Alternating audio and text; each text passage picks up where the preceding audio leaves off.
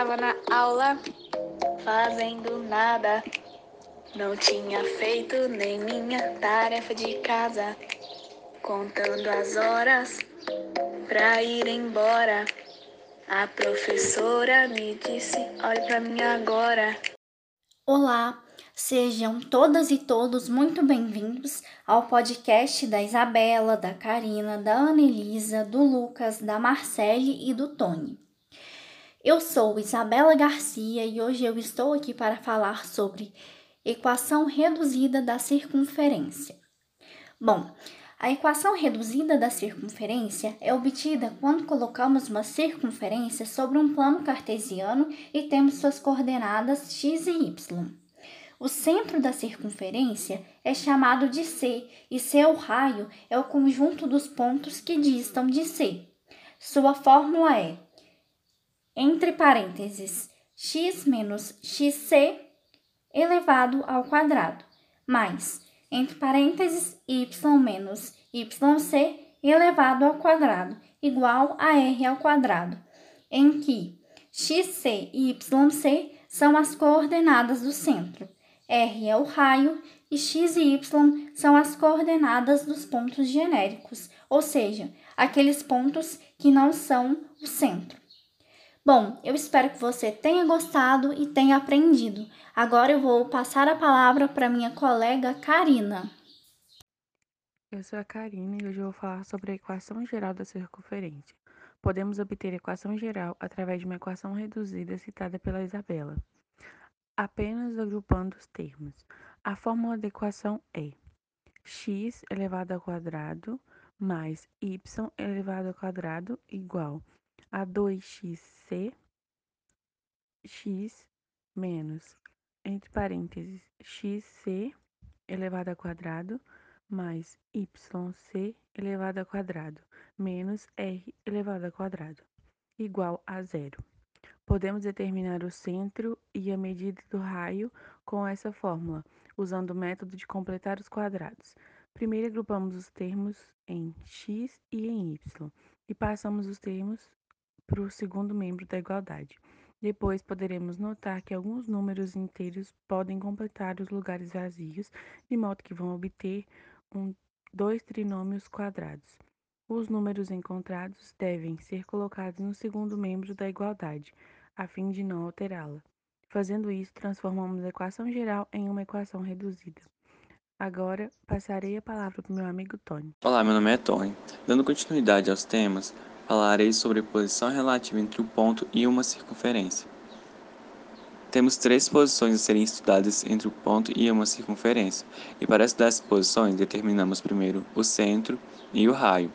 Falando sobre as três posições, a primeira, o ponto interno à circunferência, isso implica que a distância do ponto P até o centro é menor do que o raio da circunferência.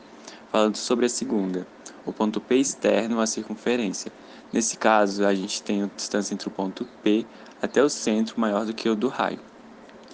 Falando sobre a terceira, o ponto P pertencente à circunferência.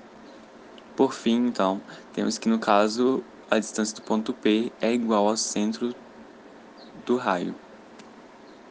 Então, gente, eu vou estar dando continuidade a esse papo maravilhoso, vegano, que é essa famosíssima matemática que todo mundo sabe que eu amo, que é um assunto, sim, vegano que são posições relativas entre uma reta e uma circunferência. Mas antes disso, eu vou estar passando um lo-fi para dar uma ambientalizada na mente. Vocês estarem é, é, obtendo o que eu vou estar falando. Assim.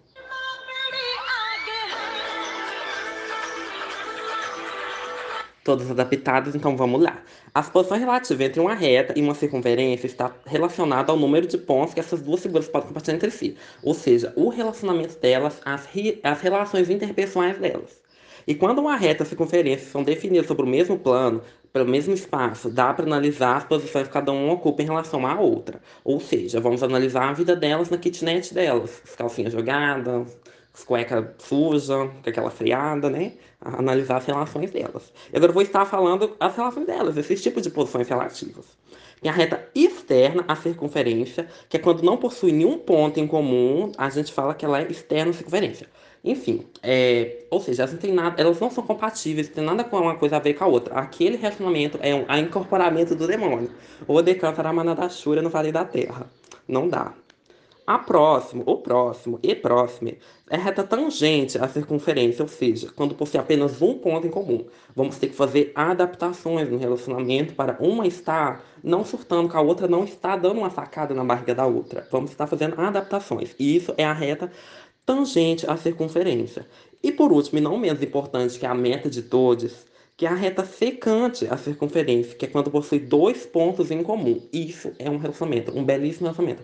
Eu, meu marido, meu belíssimo filho. Isso seria uma reta secante à circunferência, tá compreendendo? É aquela coisa assim, mais vegana, eu vou terminar. Enfim, é isso. Eu vou estar terminando com um lo-fizinho que eu amo, de paixão, que eu coloquei no começo, vou estar colocando de novo.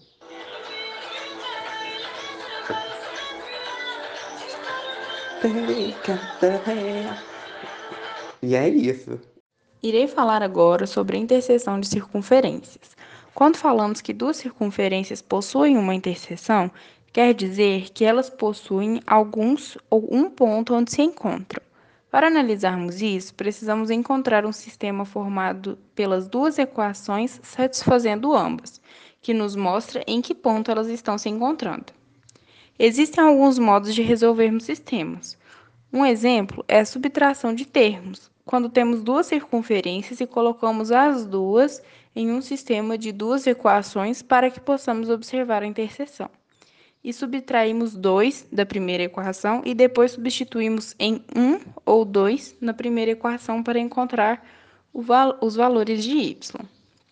Por fim, espera-se encontrar dois pares ordenados, as coordenadas de dois pontos, os dois pontos de encontro de interseção das duas circunferências. Eu vou falar sobre a posição relativa entre duas circunferências. Neste tópico, existem cinco casos. O primeiro são as circunferências externas, que ocorrem quando não possuem pontos em comum. A condição para que isso ocorra é que a distância entre os centros das circunferências deve ser maior que a soma das medidas de seus raios. O segundo caso são as tangentes externas, que ocorrem quando possuem somente um ponto em comum e uma exterior à outra. A condição para que isso ocorra é que a distância entre os centros das duas circunferências seja equivalente à soma das medidas de seus raios. O terceiro caso são as tangentes internas, que ocorrem quando possuem apenas um ponto em comum e uma esteja no interior da outra. A condição para que isso ocorra é que a distância entre os dois centros seja igual à diferença entre os dois raios. O quarto caso são as circunferências secantes, que ocorre quando possuem dois pontos em comum. A condição para que isso aconteça é que a distância entre os centros das circunferências deve ser menor que a soma das medidas de seus raios. E por último, as circunferências internas, que ocorrem quando não possuem pontos em comum e uma está localizada no interior da outra. A condição para que isso ocorra é que a distância entre os centros das circunferências deve ser equivalente à diferença entre as medidas de seus raios. Entendi matemática, matemática, matemática, matemática, Eu adoro matemática, matemática, matemática, matemática, Eu entendi a matemática, matemática, matemática, matemática, Eu adorei a matemática, mágica, mágica, mágica, mágica.